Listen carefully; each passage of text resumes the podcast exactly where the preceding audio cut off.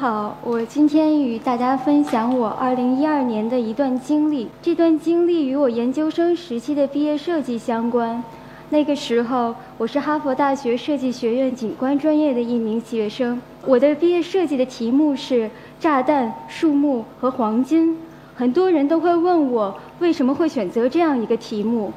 记得在开学的第一天，老师让每个人在一分钟之内说出自己呃毕业设计要做的题目和选择的场地。这个时候，我想到曾经在零九年看过一场摄影展，摄影展上展出的是一位柬埔寨摄影家所记录的老挝在四十年前的越战中所留下的弹坑，在今天散布在景观之中的景象。这种在平静背景之下战争的痕迹，给我留下非常深的印象。所以我当时在课堂说，课堂上说我要做战后景观。其实那个时候，我对战争、武器、死亡一无所知。我从没想到，当时为了回答老师问题的所做的这个决定，在之后的一年给我展开让我从未见过的一片世界。我开始查阅各种文献资料，其中在 MIT 啊所出版的《场所》杂志中，我看到一篇文章，它叫做《弹坑鱼塘》。记录了源于越战时期一种独特的景观现象，呃，老挝、越南和柬埔寨的人们，由于他们的农田中遍布未爆炸的炸弹，所以他们开始巧妙地把那些坑塘变成捕鱼的池塘，成为他们食物的来源。所以，当时在战争所留下的这种痕迹，从死亡的象征变成了生存的象征，从悲伤的象征变成了谋生的象征。未爆炸炸弹的英文缩写是 UXO。我开始好奇，美国究竟在越战在这些地区投下了多少炸弹，其中又有多少炸弹至今仍未引爆。在研究中，我发现，在越战期间，从六四年到七三年，美国在老老挝呃投放了五十八万次的空袭，投下两点七亿枚的炸弹，其中有三分之一的炸弹至今仍未引爆。原因是美国当时规定，空军飞机在返回到呃基地之前，它的弹药箱内不能存放任何炸药，因此老挝非常不幸地成为美国投放未未扔炸弹的一个垃圾场。这场战争一直到两千年才由当时美国的总统克林顿解密，因此也被称为秘密战争。至今，老挝的农田中仍有百分之五十是受到未爆炸呃炸弹的影响。当地人们为了生存，开始遍地搜索这些呃，遍地搜寻这些未爆炸的炸弹。人们通过将呃找到这些炸弹，把它们卖给回收金属，而获得呃一定的钱财。现在每老年呃老老挝每每年大概有啊几百的人又因为去搜寻炸弹而死亡，在死亡的人数之中，有将近一半的是儿童。在过去的二十年间，世界各国的援助组织开始帮助老挝去排查境内的炸弹。但是炸弹排查是非常费时又费力的工作。按照现在的排查速度，要清除老挝全境的炸弹需要三千六百年的时间。对我来说，这场战争不仅是针对敌人的战争，更是针对人、针对人的生存环境的战争。战争期间，老挝境内有五亿立方码的土壤被炸飞，美国在老挝留下了呃四百余万枚的弹坑。这两张照片来自美美国空军。左边的这张照片展示的是呃呃轰炸前的森林植被状况，右边是进行空袭后的呃破坏情况。战争是人类对于景观造成最严重影响的行为之一。战争的生态体现在呃强大的能量呃以及呃基础设施的破坏。战后的景观则体体现在呃严重的污染和未爆炸的炸弹，呃以及混乱的经济状况。随着研究的进一步深入，我开始有更多的疑问出现在脑海之中。我首先想到的就是去联系美国空军，我给他们提出了一系列在我脑海中无法解决的疑问，但是很显然，他们对我过分的好奇心并不欣赏。于是我只得另寻他境。在这个时候，发现一部纪录片，叫做《炸弹收获》。这个纪录片记录的是呃呃人道救援组织 MAG 在老挝所进行的啊过去十年中所进行的炸弹排除过程。其中这个纪录片里的主要人呃主人公叫做 Liz Stevens，他是一位澳大利亚人。呃，当时他是 MAG 驻老挝的炸弹排除专家，于是我很感谢 Facebook，通过 Facebook 我把他加为好友，然后开始用一系列关于炸弹的问题空袭他。在他的指导下，我开始大量阅读有关战争和武器的文献。我需要知道一枚炸弹爆炸的机制，需要知道一个炸弹所形成弹坑的大小，我需要知道埋藏在地下的炸弹到底埋在土壤下有多么深，我需要知道排排。除炸弹所需要的器械、时间和资金，只有知道这些，我才能知道战争对景观的影响，我才能够，呃，基于这些知识来进行土壤重新构建的一个呃思考。呃，在那个时候，我一直处在非常矛盾的状况下，我时常面对着这种景象，觉着自己非常渺小，而时常我又为自己脑海中所出现的一些景象感到激动。我印象有一次，我和我的导师在兴高采烈地描述，我认为应该如何建立一套安全的步行系统，连接现有的生产景观和弹坑鱼塘。我的老师对我说：“你在学校冥思苦想的这些想法，必然也有它的呃价值，但是与生活在那片土地上，呃，在战争之后四十年他们所积累的智慧相比，则显得微不足道。”因为他们的智慧是关于生存的智慧。我的老师说：“你明天就去老挝吧，你要从湄公河的北端一路走到南端，你要去干真实的生存的智慧。”在哈佛大学 Penny White 研究基金的支持下，我来到了老挝。来到这里之前，我已经做了大量的文献资料的呃查找。可是等我站到这片土地之上，对我的震撼是能够改变我对于这个世界的看法。我印象类似曾跟我说过，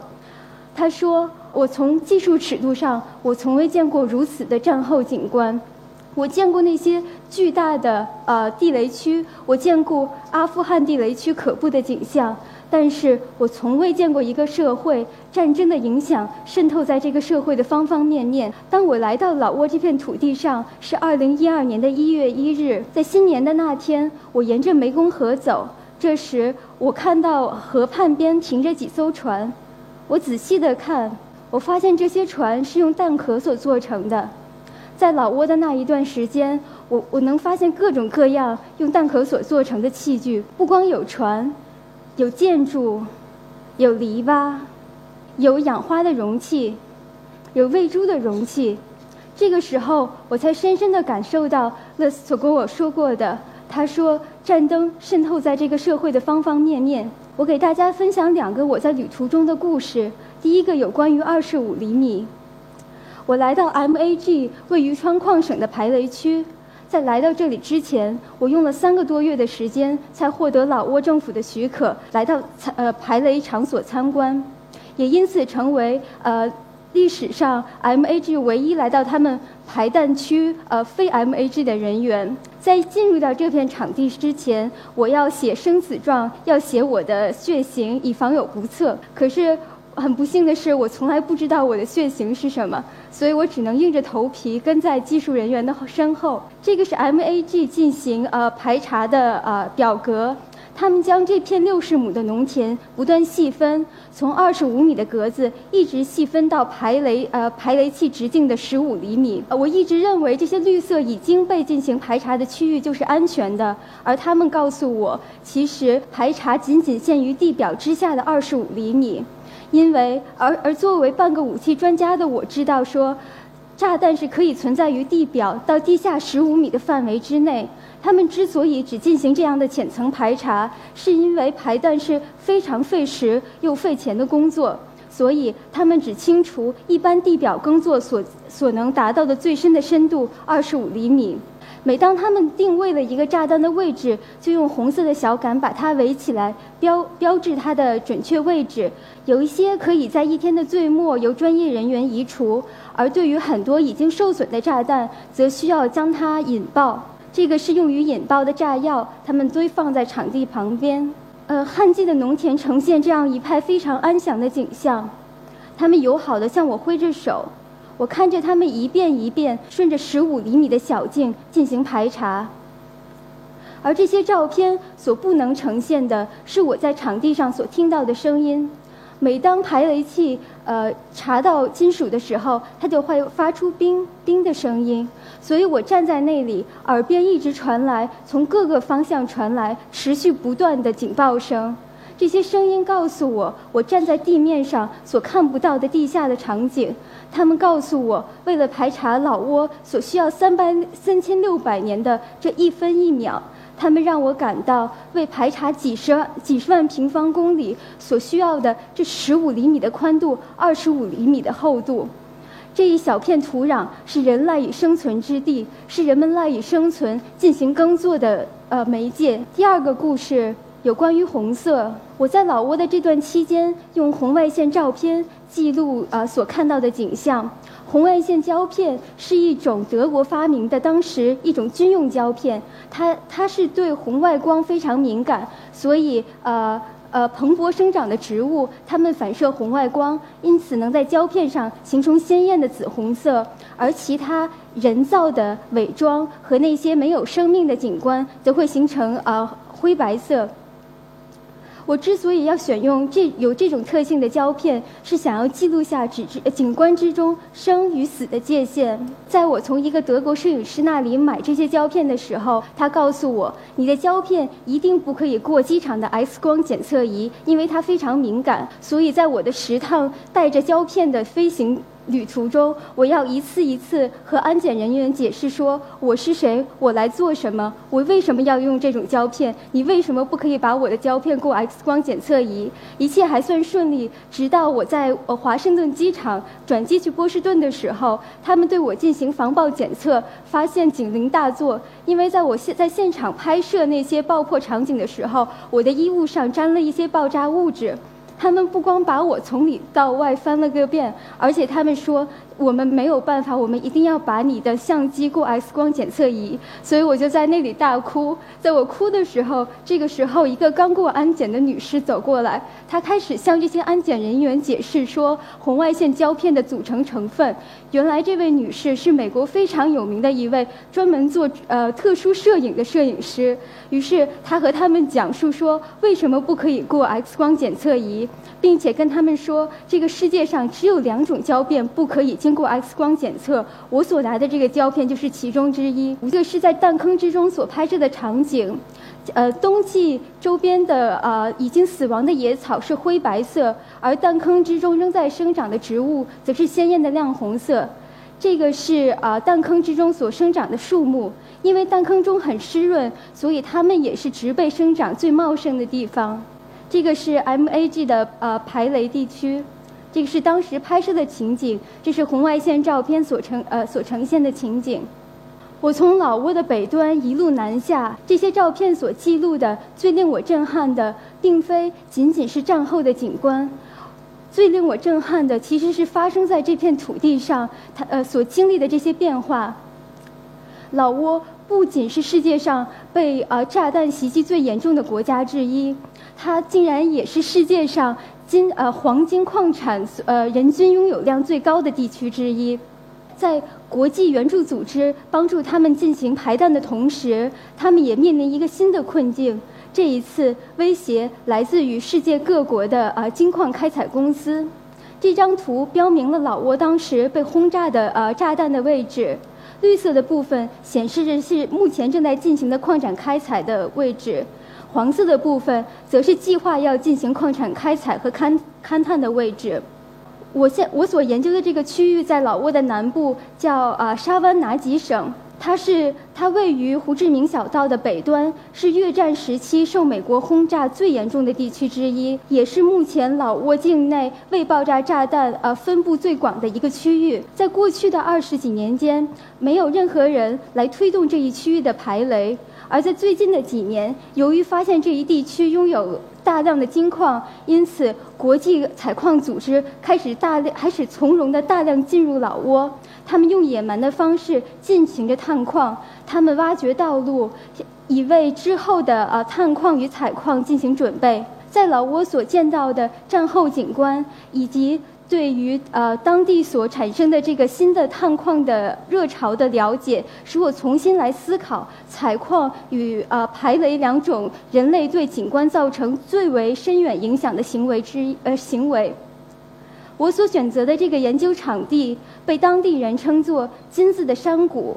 远在呃国际探矿组织进驻老挝之前，当地的人们就开始通过淘沙等等手段进行小规模的金矿开采。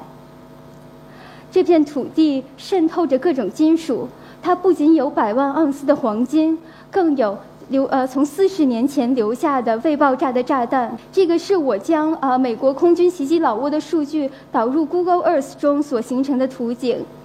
每一个点所代表的是美国的一次空袭，它记录这次空袭的位置，呃，炸弹投放的数量。嗯，在回到美国之后，我用了五个月的时间来继续分析我在场地上所得到的资料，进行数据分析以规划设计。大家所看到的这张图是与是采矿与啊排弹共存的这样一个图景。